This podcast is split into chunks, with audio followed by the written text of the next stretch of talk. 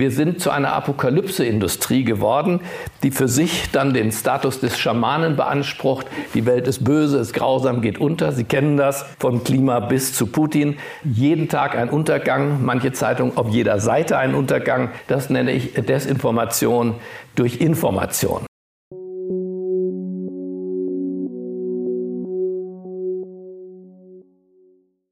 Willkommen beim Podcast des IWP, des Instituts für Schweizer Wirtschaftspolitik an der Universität Luzern.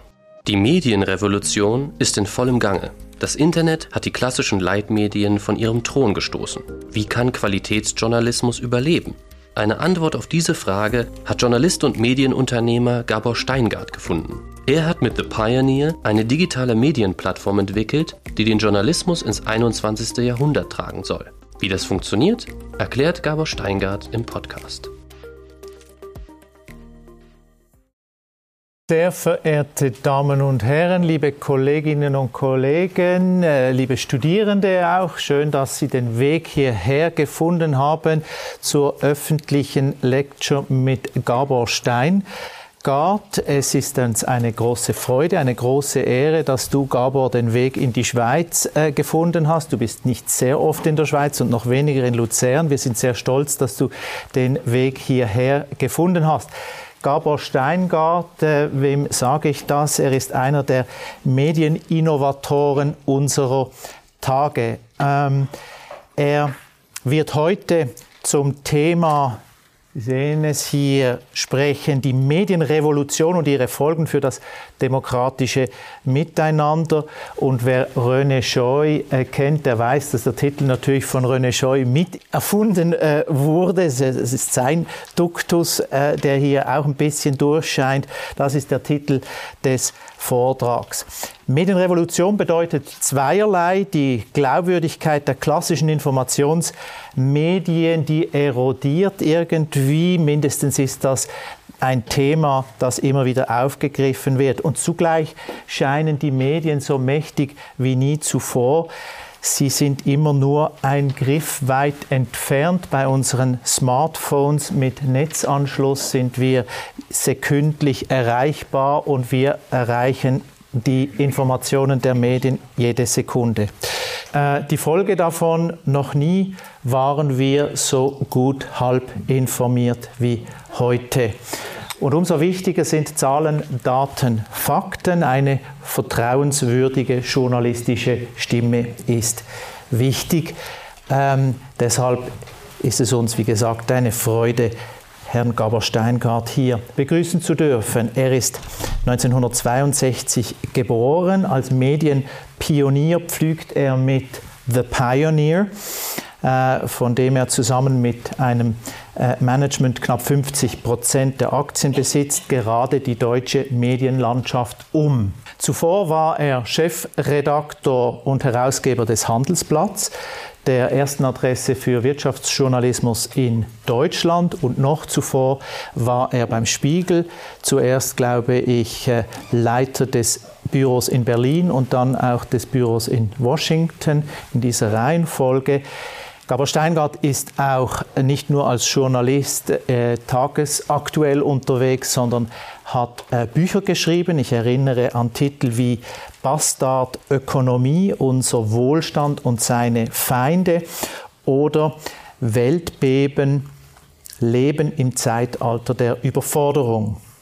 Nun, für eine richtige Einleitung von Gabor Steingart genügt es natürlich nicht, profaner Ökonome zu sein. Was mir vergönnt geblieben ist bis zum heutigen Tag, ist eine solide philosophische Ausbildung. Ich habe deshalb meinen Kompagnon René Scheu, Dr. René Scheu dabei. Er ist Philosophe. Ihm wird es sehr gut gelingen, unseren heutigen Gast ähm, würdig zu einzuführen. René, das Wort ist dir.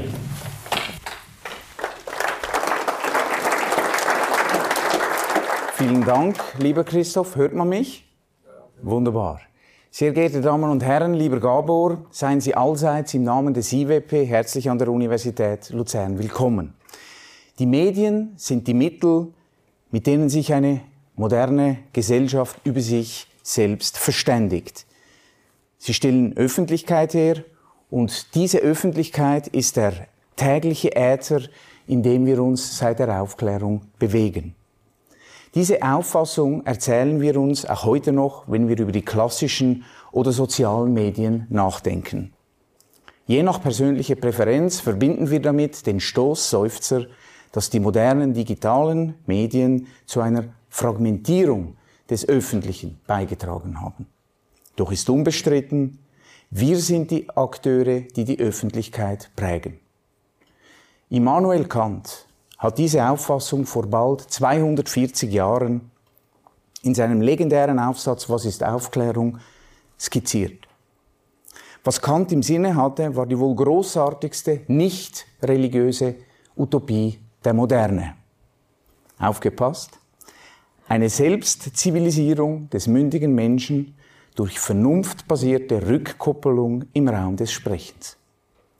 Dabei war für den Philosophen aus Königsberg klar, der menschliche Geist bedarf des ständigen kulturellen Trainings und ist deshalb auf Medien angewiesen die Trainingsinstanzen des öffentlichen Vernunftgebrauchs. Je mehr wir die Vernunft öffentlich trainieren, desto aufgeklärter, desto besser wird die Welt. Immanuel Kant dachte bei Medien an Almanache, Kalender, Zeitschriften, Intelligenzblätter, also an Print. Darin steht, was der mündige Mensch zu wissen braucht. Da wird diskutiert, was der aufgeklärte Mensch in Hirn und Herzen bewegt. Und ist die Übungsanlage heute im digitalen Zeitalter tatsächlich so anders? Gabor Steingart und ich haben uns letztes Jahr an der Geburtstagsparty von Peter Sloterdijk kennengelernt, dem großen Philosophen und gemeinsamen Freund. Und Peter Sloterdijk sieht dies tatsächlich ziemlich anders. Nicht wir formen demnach die Medien, die Medien formen uns oder besser unsere Bewusstseine. Nach Peter Sloterdijk sind moderne Informationsmedien die Stressmittel, dank denen sich eine individualisierte Gesellschaft überhaupt etwas zu erzählen hat. Seine Medientheorie erläutert Sloterdijk in seinem Essay Stress und Freiheit und die geht so. Die Nachrichtenmedien produzieren Themenstress. Das heißt, sie unterbreiten dem geneigten Publikum eine Palette von Erregungsvorschlägen, aus denen es seine Auswahl trifft, indem es seine Aufmerksamkeit darauf lenkt. Erst durch die Stressierung entsteht so etwas wie der thematische Zusammenhang und damit auch Zusammenhalt einer modernen Gesellschaft. Sie ist, recht verstanden, nichts anderes als eine Sorgen- und Erregungsgemeinschaft, man könnte auch sagen, eine Stresskommune. Stresskommunen klagen über den Stress, dem sie ausgesetzt sind, bedürfen seiner aber zugleich, um zu existieren. Die Journalisten sind die eigentlichen Stresserzeuger, unterliegen ihm aber zugleich. Ich kenne das aus eigener Erfahrung. Ich bin einer von ihnen. In Sloterdijks Worten, manchmal kann der Journalist selber als Erreger erfolgreich sein, wenn er als erster ein Thema setzt, aber vom Berufsbild her ist er überwiegend Mitschwimmer in Erregungswelten. Das ist pointiert formuliert, aber es trifft einen Punkt. Die Pointe von Sloterdijks Medientheorie ist also doppelter Art. Erstens hat der Themenstress, der eine Gesellschaft in den Erregungszustand versetzt und für Polarisierung zu sorgen scheint, zunächst und zuvörderst eine kohärenzbildende Funktion. Und zweitens formen Medien ein System, das zur Selbstbezogenheit tendiert. Sie informieren nicht, sie erregen. Sie berichten nicht primär über das, was ist, sondern über das, was andere mutmaßlich für wichtig halten. Die Themenerreger beobachten sich ständig. Sie beobachten, wie sie sich beobachten. Das ist auch ein bisschen ironisch gemeint, man darf lachen. Sie beobachten, wie sie sich beobachten, wie sie sich beobachten. In beliebiger Potenz. Deshalb führen Medien oftmals Phantomdebatten. Es geht dann nicht mehr darum, was jemand sagt, sondern wer etwas sagt. Es geht nicht mehr um Aufklärung, sondern um Zugehörigkeit, nicht mehr um die Wirklichkeit, sondern um Wahrnehmungen, nicht mehr um die Fakten, sondern um das Meinen. Die Sloterdijksche Medientheorie ist höchst aufschlussreich, finde ich, aber sie lässt einen Umstand außer Acht. Jeder Medienkonsument ist heute zugleich ein potenzieller Produzent. jeder Empfänger zugleich ein Sender. Das Smartphone mit Netzverbindung, Christoph hat es gesagt, macht hier den Unterschied. Und genau hier kommt Gabor Steingart ins Spiel. Er kennt die Medienwelt von innen, wir haben es gehört. Und er hat sich überlegt, wie er dieses System überwinden, man könnte auch sagen, wie er es knacken kann.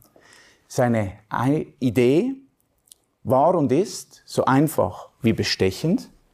Er verschickt Briefe, elektronische Briefe, also E-Mails. Und er nennt sie Briefings. 2010 hat er mit Steingarts Morning Briefing begonnen. Daraus ist 2020 die Medienmarke The Pioneer geworden, die mittlerweile alle möglichen Formen und Formate produziert, allesamt werbefrei, Briefings, Podcasts, Videocasts, aber auch Live-Gespräche und Bürgeraustausch. Redaktionssitz ist ein Schiff namens The Pioneer One. Die Redaktion ist ständig in Bewegung, sie trifft Leute, sie bildet Bürger zu Journalisten aus, macht aus Empfängern Sender. Dabei setzt sie auf einen evidenzbasierten demokratischen Journalismus, gewichtet Fakten höher als Meinungen, hört den Leuten zu und arbeitet täglich daran, das Medienspektakel von Sorge und Gegensorge durch Relevanz, Evidenz und Expertise zu stören, stets versehen mit einem feuilletonistischen Ton der guten Laune. Lieber Gabor, Dein Thema heute heißt die Medienrevolution und ihre Folgen für das demokratische Miteinander. Wir sind sehr gespannt auf die Einsichten, die du mit uns teilst. The floor is yours.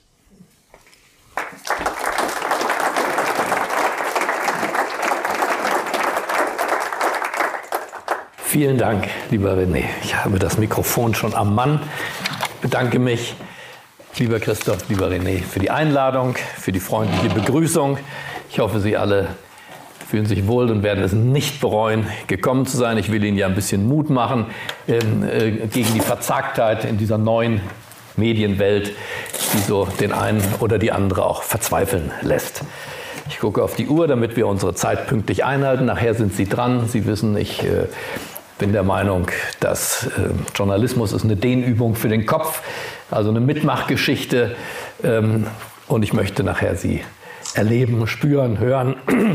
Erst bei Widerspruch werde ich so richtig wach. Wer kennt The Pioneer? Unser Schiff, wer hat davon schon mal gehört? Ich nehme mein Wasser noch mal zu mir vielleicht. Ja, zeig doch mal. Okay. Gut, also die anderen. Ähm, können ja einfach mal im Internet und vielleicht, wenn ihr in Berlin seid, mal vorbeischauen. 200 Leute passen auf das Schiff, ist ein elektrisches Neubau- und Medienschiff mit Podcast und Fernsehstudio. Und äh, wir zelebrieren da Journalismus. Die Meinung des anderen, sagen wir, die wird nicht nur toleriert, sondern die wird zelebriert. Und dann laden wir sie ein und man kann dabei sein, unzensiert, ungeschnitten. Und wir produzieren und äh, meistens eben als Live-Event. Da kommt der deutsche Bankchef oder der Verteidigungsminister, der Kanzler, Frau Annalena Baerbock äh, und alle möglichen Menschen. Äh, heute hat sich der Mossad bei mir gemeldet, auch ganz interessant, also der ehemalige Mossad.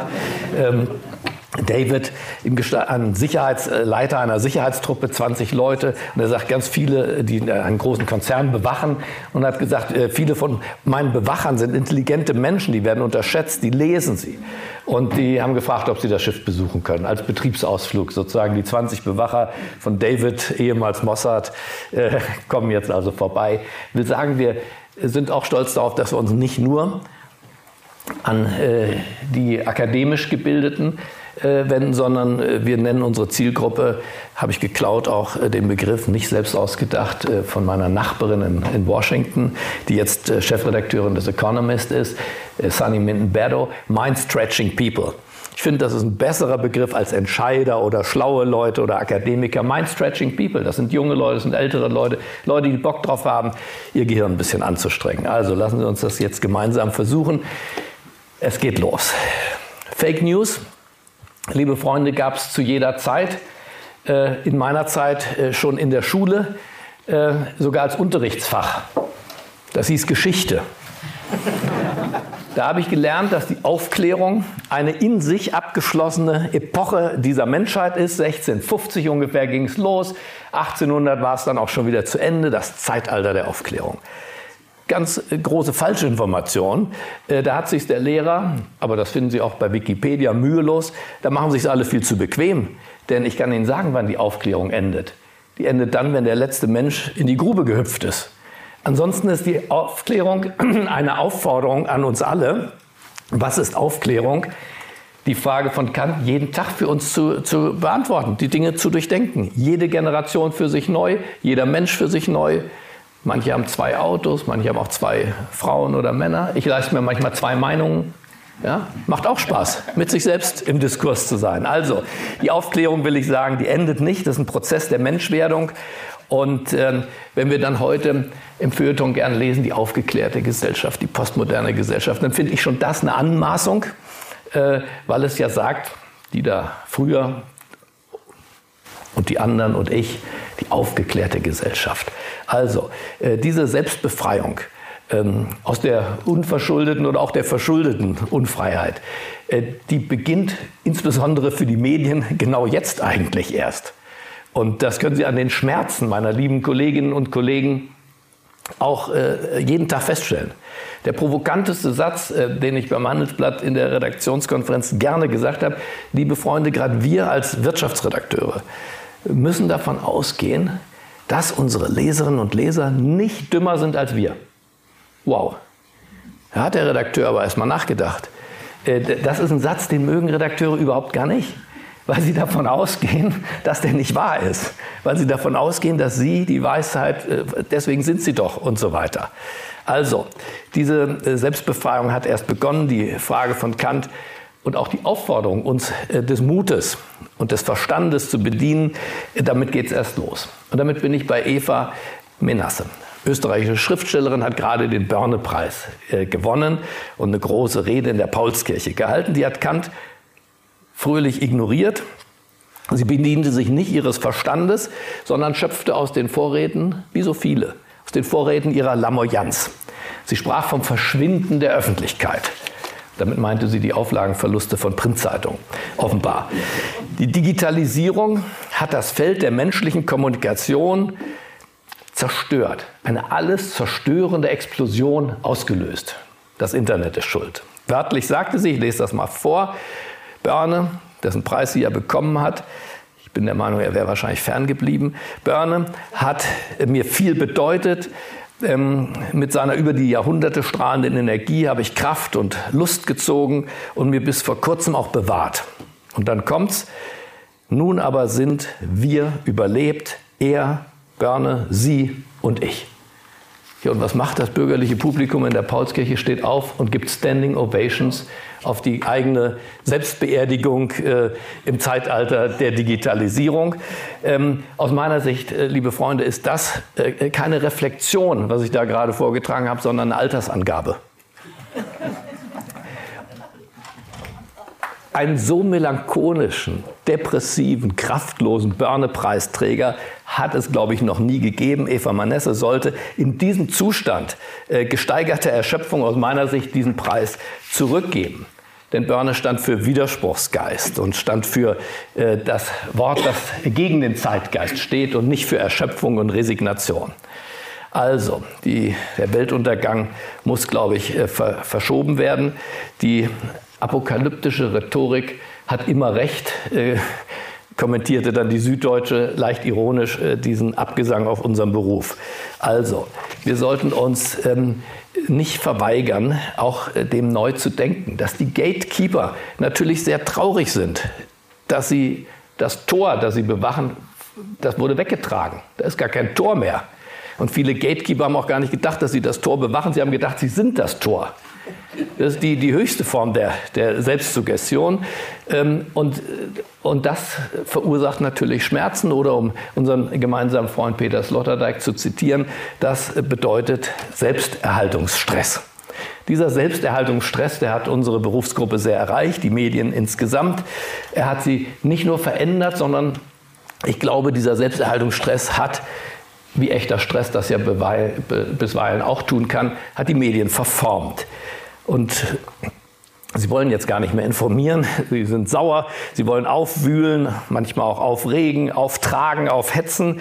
Die Übertreibung der Übertreibung Wir sind zu einer Apokalypse-Industrie geworden, die für sich dann den Status des Schamanen beansprucht. Die Welt ist böse, ist grausam, geht unter. Sie kennen das vom Klima bis zu Putin. Äh, jeden Tag ein Untergang, manche Zeitungen auf jeder Seite ein Untergang. Das nenne ich Desinformation durch Information. Das Wirkliche, der Kern vom Kern oder auch der Kontext von diesen Informationen geht oft verloren. Drei Beispiele. Der Haushaltsstreit in den USA wird abgehandelt in den Medien als ein Showdown zwischen Demokraten und Republikanern, als ging es darum, dass der Staat dann zahlungsunfähig, was auch immer ist, wenn dieses Geld nicht bewilligt wird. Aber der größere Kontext ist äh, nicht, dass der Staat zahlungsunfähig wird, sondern dass der Bürger zahlungsunfähig wird, wenn zum 101. Mal die Schuldengrenze einfach erhoben wird. Kann man machen. Nochmal, nochmal. Wie oft eigentlich noch? Die Kurve ist jetzt so. Wie steil soll die werden? Irgendwann wird also nicht der, die Frage aufgeworfen sein, ist der Staat zahlungsunfähig für drei oder vier Tage? Ich habe das in Washington schon erlebt. Kein Big Deal im Übrigen. Äh, die USA drucken sich das Geld. Die Frage ist, ist das Geld irgendwann wertlos? Und wenn der Dollar wertlos ist, kann ich Ihnen sagen, hat das Auswirkungen auch, ja, da bleibt auch der Schweizer Franken nicht unverschont, wenn wir eine Implosion in den Finanzmärkten haben. Also die größere Frage dieses Haushaltsstreits ist, ist eben nicht A gegen B. In Berlin gab es Beispiel 2 einen Flüchtlingsgipfel in diesen Tagen. Da ging es aber überhaupt gar nicht um Flüchtlinge und auch nicht um die Frage, wie viele und was tun wir und Integration. Da ging es einzig um die Frage, zahlt der Bund oder die Länder? Das ist nun für die Bürger eine extrem uninteressante Frage. Das ist wie für die Kinder zahlt Mama oder Papa. Ja. Fest steht, das Geld kommt von anderen und fest steht auch, das Geld wird ausgegeben. Über die Sinnhaftigkeit der Ausgabe wird nicht gesprochen. Äh, äh, wie viel Gewalt möchte man dem Wort Gipfel noch antun, äh, wenn auf dieser, ich sag mal, eher Talebene gesprochen wird? Und ähm, so geht das weiter. Über den Krieg wird diskutiert in den Talkshows über Panzerlieferungen. Ja, nein. Worüber nicht gesprochen wird, warum dieser Krieg eigentlich jeden Tag ein Stückchen verloren geht. Warum diese Front 1200 Kilometer immer weiter in Richtung Kiew sich verschiebt. Krim war weg, haben wir ja schon abgehakt, 2014. Donbass ist schon weg. Ach, Mariupol ist auch mittlerweile weg. Bachmut ist vielleicht weg, fast weg, fast ganz weg. So. Aber die Frage, wollen wir den Krieg eigentlich gewinnen? Was müsste man eigentlich tun, um ihn zu gewinnen? Oder wollen wir ihn gar nicht gewinnen? Also wir haben uns in dem kleinen Karo eingerichtet und durch die Vergrößerung des kleinen Karos wird dann eben aus der Mücke der Elefant und die Medien, das ist das, was ich mit Desinformation durch Information meine, diskutieren liebevoll über Nebensächlichkeiten, die in einer wissenschaftlichen Arbeit sich in der Fußnote wiederfinden müssten weil sie weder neu sind noch wirklich reflektiert sind.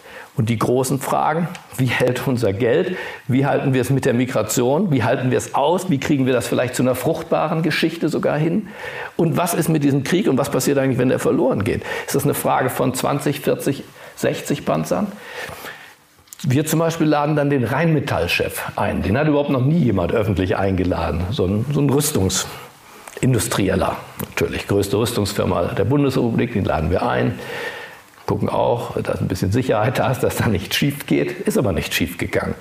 Und der hat einfach mal so aus militärischer Sicht diesen Krieg bewertet und sagt, 60 Panzer, 80 Panzer, wir, wir, bräuchten Hunderte. Und die Panzer sind auch wertlos. Im Übrigen, wenn oben drüber nicht ein Flugzeug äh, fliegt und sie, und sie beschützt, dann, dann ist das fast ausgeschmissenes Geld. So und solche La Leute lade ich gerne ein, um den Kern vom Kern mal rauszuarbeiten bei den Themen, bei denen andere Sondersendungen fahren über Nebensächlichkeiten. Und die Mind-Stretching People werden, glaube ich, unterschätzt und werden äh, einer Verkürzung ihrer Denkmuskeln hergegeben oder auch, um es mit, mit Boto Strauß zu sagen, die Nährstränge, äh, die aus unserem Kopf zuweilen auch in die Vergangenheit führen, äh, die werden gar nicht erst angezapft, diese Nährstränge, weil wir in einem Aktualismus äh, gefangen sind, was nicht für die Talkshow am Abend taugt, dient dann eben auch nicht mehr der Reflexion. Neugier ist von vielen Journalisten durch Haltung ersetzt worden. Dabei ist Neugier eigentlich die, die Grundbegründung des Berufes eigentlich. Sei neugierig. Es gibt keine dumme Frage, haben wir noch gelernt. Heute steht an dieser Stelle äh, eine Haltung. Die Neugier ist nicht ganz verschwunden, die beschränkt sich aber bei sehr vielen insbesondere auch beim öffentlich-rechtlichen, auf den Speiseplan der Kantine. Da kann man sie äh, davor stehen sehen, da ist eine große Neugier. Viele sehen sich eben gar nicht als, als Erleber, als Wirklichkeitsbeschreiber, als Neugierige. Die sind im falschen Körper geboren, glaube ich, viele meiner Kolleginnen und Kollegen. Die sind im Körper eines Volkserziehers geboren, eines Aktivisten, eines Seelsorgers, Sozialarbeiters. Manche haben auch wahrscheinlich eine schwere Kindheit gehabt. Mutter hat sie in Moralin gebadet. Ja, und so, wenn man in Moralin gebadet ist, Claudia Roth ist auch so ein Beispiel, dann hat man ein schweres Leben. Dann hat man ein schweres Leben, ist immer auf der Opferseite. Also wir müssen ein bisschen Mitleid haben äh, mit den Kollegen, das will ich schon auch sagen. Dieser Mangel an eigenständigem Denken, der ist nicht angeboren, aber doch mittlerweile eingeübt. Ähm, und der reflektiert sich äh, keineswegs in Demut, sondern in einer besonderen Anmaßung, dass man sich selber als vierte Gewalt sieht. damit sind Sie ja alle Diskussionen los, wenn Sie sagen, ich bin die vierte Gewalt. Vierte Gewalt, das ist eine Gewalt, die steht nicht in der Verfassung. Die ist so gewaltig, dass sie da nirgends steht. Äh, ich habe schon überlegt, ob ich meinen Töchtern mal sage, pass mal auf, da gibt es was, das habt ihr gar nicht gelernt. Ihr kennt Gewaltenteilung, da kennt ihr drei. Aber da gibt es eine vierte. Die ist unheimlich, die ist viel mächtiger. Die hat auch gar keine Kontrolle. Die hat keine Kontrolle, die vierte Gewalt. Also diese Anmaßung aus der Verletztheit über die neue Zeit, ähm, aus äh, der Umschulung von Journalist auf Aktivist, dann kommt diese Anmaßung der vierten Gewalt dazu und dann sind sie eigentlich unangreifbar. Also vor sich selber stehen sie dann wirklich sauber da. Äh, vorm Spiegel können sie salutieren. Sie sind die vierte Gewalt, sie haben es geschafft. Und ähm, die Wahrheit ist nur leider, dass diese vierte Gewalt mit diesen anderen drei Gewalten am liebsten dauernd ins Bett gehen möchte. Wenn die vierte Gewalt wenigstens wirklich tapfer wäre und eine Gewalt darstellen wollte, aber sie ist ja verzagt. Sie ist ja eine schizophrene Gewalt. Sie will mit den anderen Mächten ins Bett gehen. Sie will von den Staatsanwälten und den Richtern gefüttert werden. Wichtige Informanten. Von den Politikern wollen sie geliebt werden. Deswegen dienen Sie sich auch dauernd in der Rolle von Beratern an. Herr Bundeskanzler, müssten Sie nicht eigentlich mal und Frau Ministerin. Und von den Wirtschaftsbossen, da möchte man gerne verwöhnt werden. Wer auch nur einen Pressesprecher eines Automobilkonzerns in Deutschland kennt, der weiß, wie viele Journalisten da anrufen und Leihwagen, Testwagen und ähnliche Dinge ähm, höflichst beantragen. Also die vierte Gewalt ist ähm, noch nicht mal wirklich ähm, resilient, sondern sie ist ist, ist auf komische Weise äh, verzogen. Die Neugier hat sie sich abtrainiert, die Widerborstigkeit ist gar nicht mehr da und die Frage, was ist Aufklärung, wird eben nicht aufgeworfen. Und deswegen bleiben ganz viele Fragen auch ungestellt. Also ehrlich gesagt nicht beim Bürger ungestellt. Der Bürger fragt sich den ganzen Tag, da kommen, stellen sich den ganzen Tag viele Fragen. Aber kein Journalist stellt sich die Frage, wie eine grüne Partei, die auf Parteitagen immer sagt, follow the science.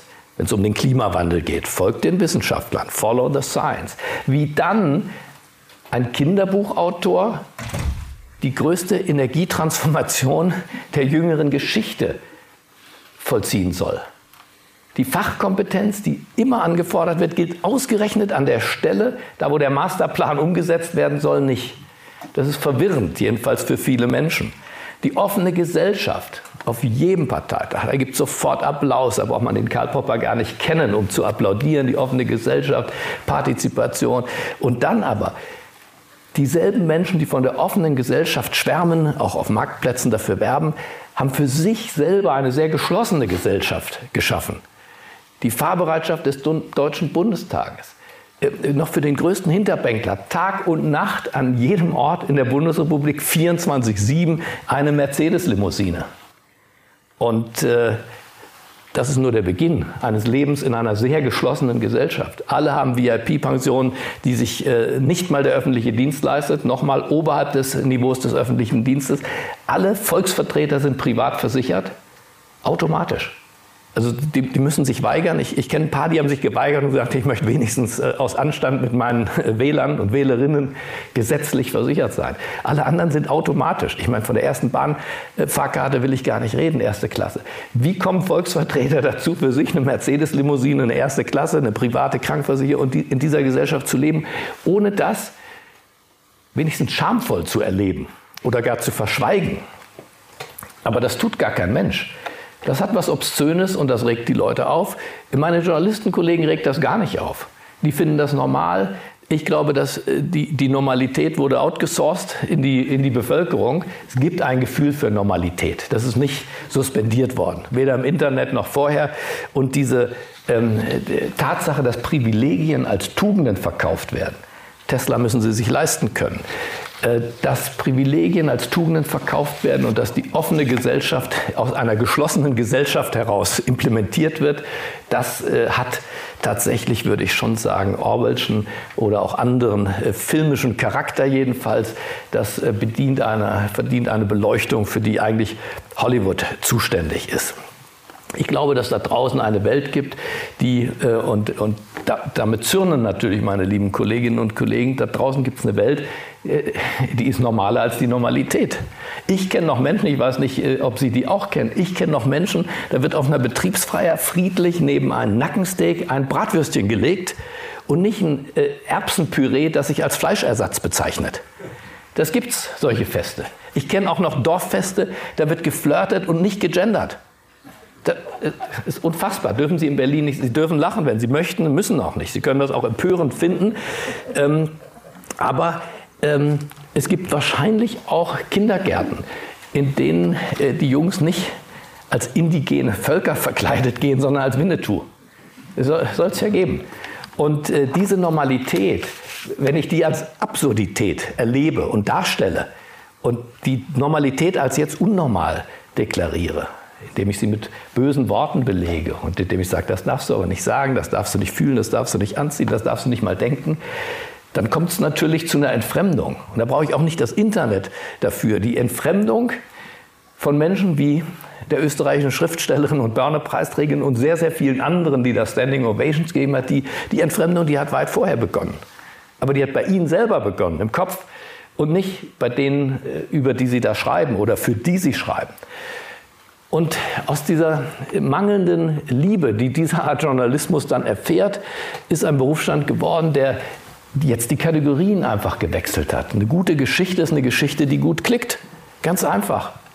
Sehr einfach. Sie ist nicht mehr die Tiefe und da hast du aber einen tollen Gedanken gehabt, da hast du aber denen mal gezeigt, da hast du widersprochen. Nein, was gut klickt, Ablenkung, Aufregung, auch Angststöße immer wieder ins Publikum zu geben. Das ist der neue Journalismus dieser Zeit. Das Ganze endet nur leider ähm, in Apathie bei den Menschen. Entweder in der Abbestellung ihrer Zeitung oder auch in, äh, äh, also meine Kinder finden die Fernbedienung gar nicht, um ARD und ZDF einzuschalten. Und äh, die, die, sind nicht Sonderlinge, sondern sind absolute Vertreter ihrer Generation. Gegen ARD und ZDF braucht keiner aus meiner Sicht den Kampf. Falls sie kämpfen, brauchen sie gar nicht äh, kämpfen. Das stirbt äh, eines natürlichen Todes dieses Systems. Das ist wie die DDR-Abstimmung mit den Füßen. Das Ganze endet in Apathie. Diese Art Medien können keine Euphorie auslösen, keine Begeisterung und eben schon gar keine Abonnenten. Und deswegen kommt es eben zu dem, ähm, was wir da erleben. Die Banalisierung und Fiktionalisierung von Wirklichkeit nimmt immer größere Ausmaße an, weil das eben auch besonders gut klickt. Faction nennen die Amerikaner das, ein bisschen Fiktion, ein bisschen, bisschen äh, Fakten mit dabei. Das Gaslighting ist ein Verfahren, das äh, in Wahlkämpfen begonnen hat. Sagt Ihnen Gaslighting was, der Film? Ähm, aus den 50er Jahren. Ein Mann macht seine Frau abhängig, indem er das Licht, das Gaslicht im Haus immer wieder verstellt. Gaslighting ist mittlerweile eine Technik in Wahlkämpfen. Indem ich die Beleuchtung verändere, verändere ich Wahrnehmung von Wirklichkeit. Und indem ich die Beleuchtung und darüber die Wahrnehmung verändere ich die Wirklichkeit selber. In dem Film wird die Frau wahnsinnig, sie wird anlehnungsbedürftig, sie hat kein Gefühl mehr für die Uhrzeit, sie glaubt, dass sie verrückt ist. Der Mann gibt dir das Gefühl, sie ist verrückt. Gaslighting ist ein Prozess.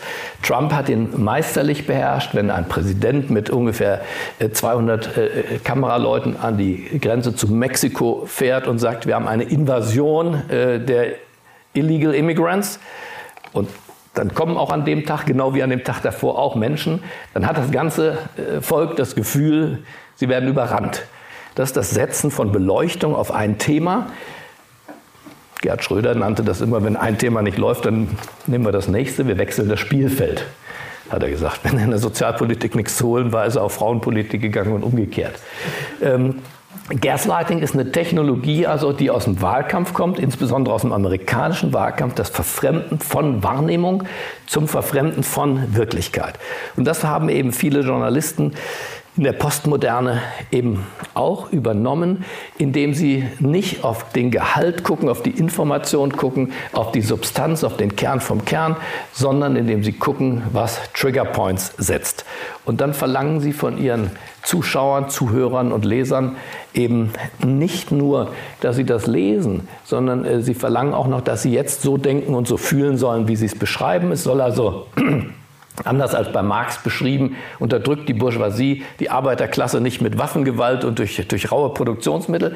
Jetzt soll der geneigte Leser sich selbst kasteien, soll sich selbst unterdrücken, soll selbst demütig sein, soll selbst denken, dass er das falsche Leben äh, geführt hat bislang. Und äh, ich weiß nicht, wenn Sie ganz still sind, hören Sie es vielleicht aus Deutschland, da stehen vor den Haustüren schon die Menschen und rufen, die Heizung muss raus. Hören Sie es? Die Heizung muss raus. Das ist so ein Gefühl haben die Leute, dass in den Medien steht, die Heizung muss raus und das wird befeuert, die Wärmewende. Sie sollen das tun.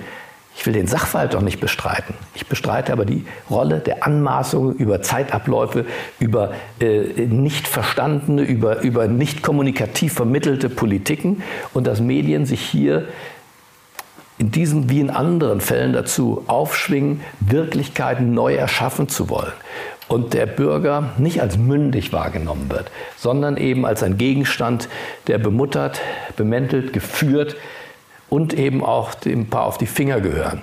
Wenn er das Falsche ist, das Falsche sagt, zu schnell fährt oder überhaupt fährt.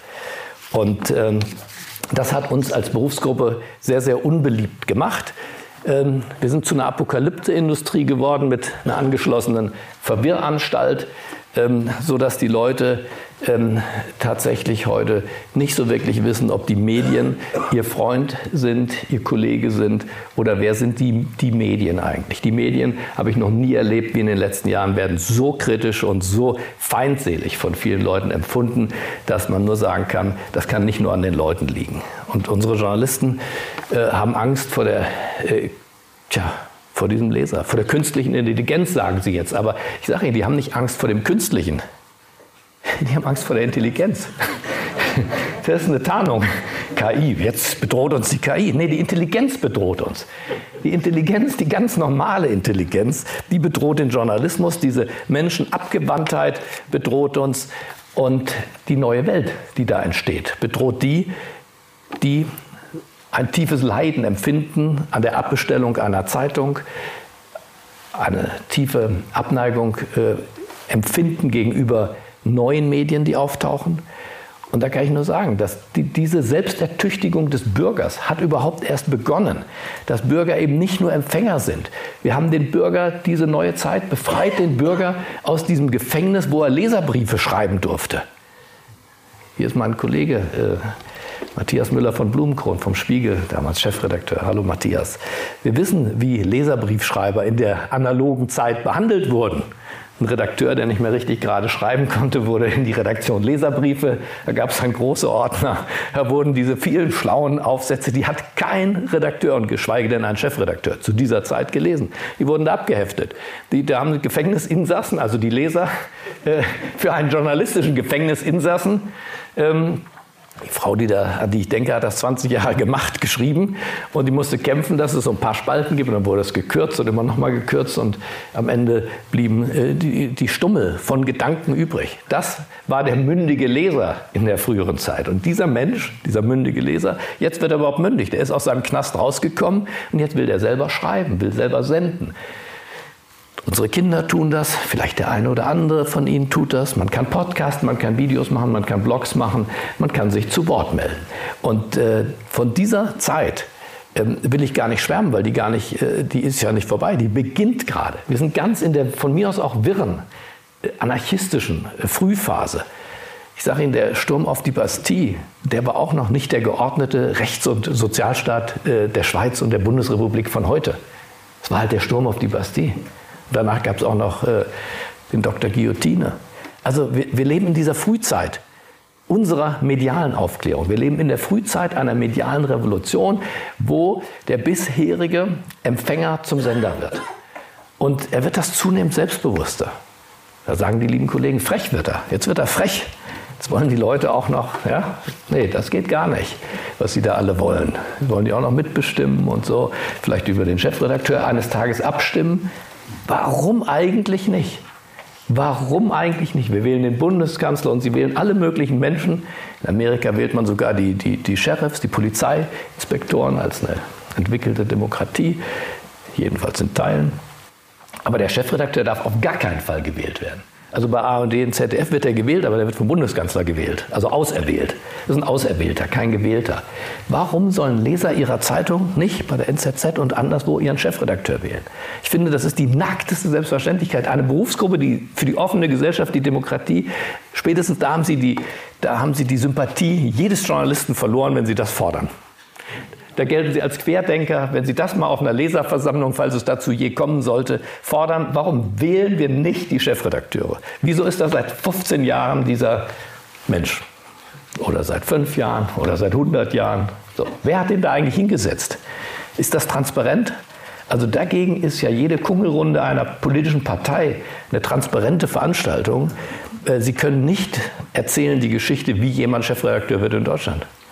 Wie können Sie nicht erzählen? Die Beteiligten wissen es ja selber noch, noch nicht mal. Die wissen es selber nicht, oft nicht. Ich kenne einen, der dachte, er wird zum Vorstellungsgespräch geladen, äh, weil er, weil er viel von Online versteht und weil man dachte, der könnte vielleicht die Digitalabteilung leiten. Und dann aus irgendwelchen Gründen hat, man, hat er die Frage gar nicht gehört, aber dann war er Chefredakteur fürs Ganze eines großen Magazins. Das ging nicht lange gut, aber egal. Also wenn der Beteiligte selbst nicht versteht, warum man ihn fragt, Klammer auf, vielleicht hat man gar keinen starken Menschen gesucht an der Stelle. Ja, vielleicht wollte man durch einen Menschen nicht durch, kennt man ja aus der Politik. Wie auch immer. Chefredakteure, die selber nicht wissen, warum sie überhaupt berufen werden. Leser und Leserinnen, die nicht wissen, warum der Mensch da jeden Morgen in der Lokalzeitung so rumschlaumeiert. Äh, Mit welcher Berechtigung womöglich einer, der seit drei Jahren, äh, ach, drei Jahren, äh, drei Monaten geheuert wurde von einer Zeitung. Die, der Chefredakteur der Rheinischen Post kommt aus dem Weserbergland. Ja, gut, äh, der, der, kommt dann neu in eine Stadt, aber vom Tag eins an weiß der, was jetzt zu tun ist. das ist doch klar. Ist ja geradezu Berufsehre, äh, dass Nachdenklichkeit jetzt äh, keine Rolle spielt. Der Chefredakteur weiß, wo es lang geht wie der Pfarrer. Und äh, diese Demokratisierung des Gewerbes, dass sich diese Fragen jemand stellt, warum können wir den nicht, äh, nicht, nicht selber wählen, warum können wir da nicht äh, mit, äh, ich zahle die Zeitung, warum gehört mir eigentlich nicht eine Seite? Warum kann ich eigentlich nicht senden? Warum kann ich da eigentlich nicht senden? Ich kenne so viele Beispiele, wissen Sie, das ist der Vorteil oder Nachteil des Alters. Ich habe schon mit meinem Ressortleiter Wirtschaft beim, beim öffentlich-rechtlichen Radio angestoßen, weil der Senator in Berlin sich bedankt hat für seinen Kommentar am Morgen. Am helllichten Tag äh, sind wir an seine Bar und haben angestoßen auf diesen Politiker, der sich bedankt hat. Wie grausam ist das denn? Und, äh, und die, diese Zeit ist vorbei und das spüren die Beteiligten. Und jetzt ist diese Zeit nicht nur vorbei, sondern vielleicht möchte auch jemand Sendezeit haben. Warum nicht? Warum soll man in einem öffentlichen rechtlichen System, haben Sie überlegt, Sie zahlen da in Deutschland 8,5 Milliarden und Sie haben keine Sendezeit. Das ist ein schlechter Deal eigentlich, würde ich sagen. In jedem Zirkus gibt es wenigstens in der Pause irgendwas, wo sie mitmachen dürfen. Äh, das ist hier nicht vorgesehen. Das ist nicht vorgesehen. Und ähm, ich glaube, die Demokratisierung sowohl des Publikums als auch der Obrigkeit in den Medien, das hat erst begonnen. Sturm und Drang steht uns da erst noch bevor. Ähm, haben wir schon äh, für alles das richtige Maß gefunden? Ist das schon eine tolle Welt? Ich will Ihnen das gar nicht verkaufen. Ich bin, selbst wenn ich heute sozusagen papierlos unterwegs bin, auch, auch werbefrei unterwegs bin, äh, glaube ich nicht, dass wir in einer äh, perfekten Medienwelt leben. Auf gar keinen Fall. Wir leben in einer Welt, die jetzt entsteht, archaisch. Ich meine, wer ist denn perfekt bei seiner Geburt? Also Sie vielleicht, ich nicht. Ich nicht, könnte heute nicht mal mehr Politiker werden, weil ich im Kindergarten eben äh, falsch verkleidet war. Ähm, zum wiederholten Male. Ja, da, da, können Sie heute alles vergessen. In den USA, also da taucht ein Bild auf und da waren Sie einer von den drei heiligen Königen, dann ist das eine kulturelle Aneignung. Da sind Sie raus aus dem Spiel. Will sagen, will sagen, wir sind am Beginn einer verrückten Zeit. Und da darf uns nur nicht schwindelig werden. Es ist verrückt und wir werden medial viele Übertreibungen erleben. Wir werden äh, ein Endstadium niemals erreichen, weil die Aufklärung ein Prozess ist, der nicht endet. und der vor allem nichts ist, wo sie Zuschauer sind, sondern sie sind aktiv beteiligt. Und wenn wir Absurditäten erleben, dann halte ich es mit Albert Camus. Das Absurde ist doch nur dafür da, dass wir es nicht anerkennen. Das Absurde zeigt uns doch nur die Absurdität, damit wir sie nicht anerkennen. Das Absurde ist doch nicht da, damit es bleibt. Das Absurde ist da, damit es weggeht. Und ich glaube, dass wir eine Chance haben, wenn wir diese neue Medienwelt, von der ich weiß, dass sie Risiken hat, dass sie Gefahren hat, völlig klar, wenn wir die als die unsere begreifen und als eine Gestaltungsmöglichkeit, als eine Demokratisierungs- und Partizipationsmöglichkeit, dann wird es eine, eine gute Zeit.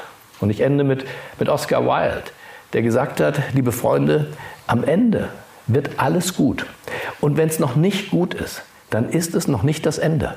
Vielen Dank.